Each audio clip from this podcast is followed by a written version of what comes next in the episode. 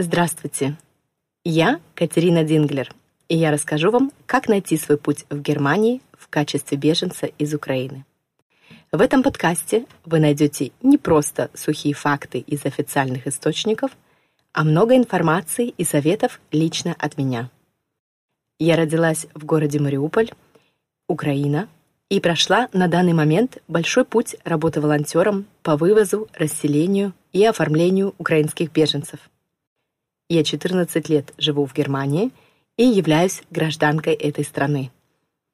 Я работала радиоведущей в Украине и Германии на различных радиостанциях, и у меня есть собственный подкаст на немецком языке о моде и стиле. Но сейчас есть темы важнее моды, и я постараюсь помочь вам разобраться во всех особенностях жизни в Германии. Приятного прослушивания!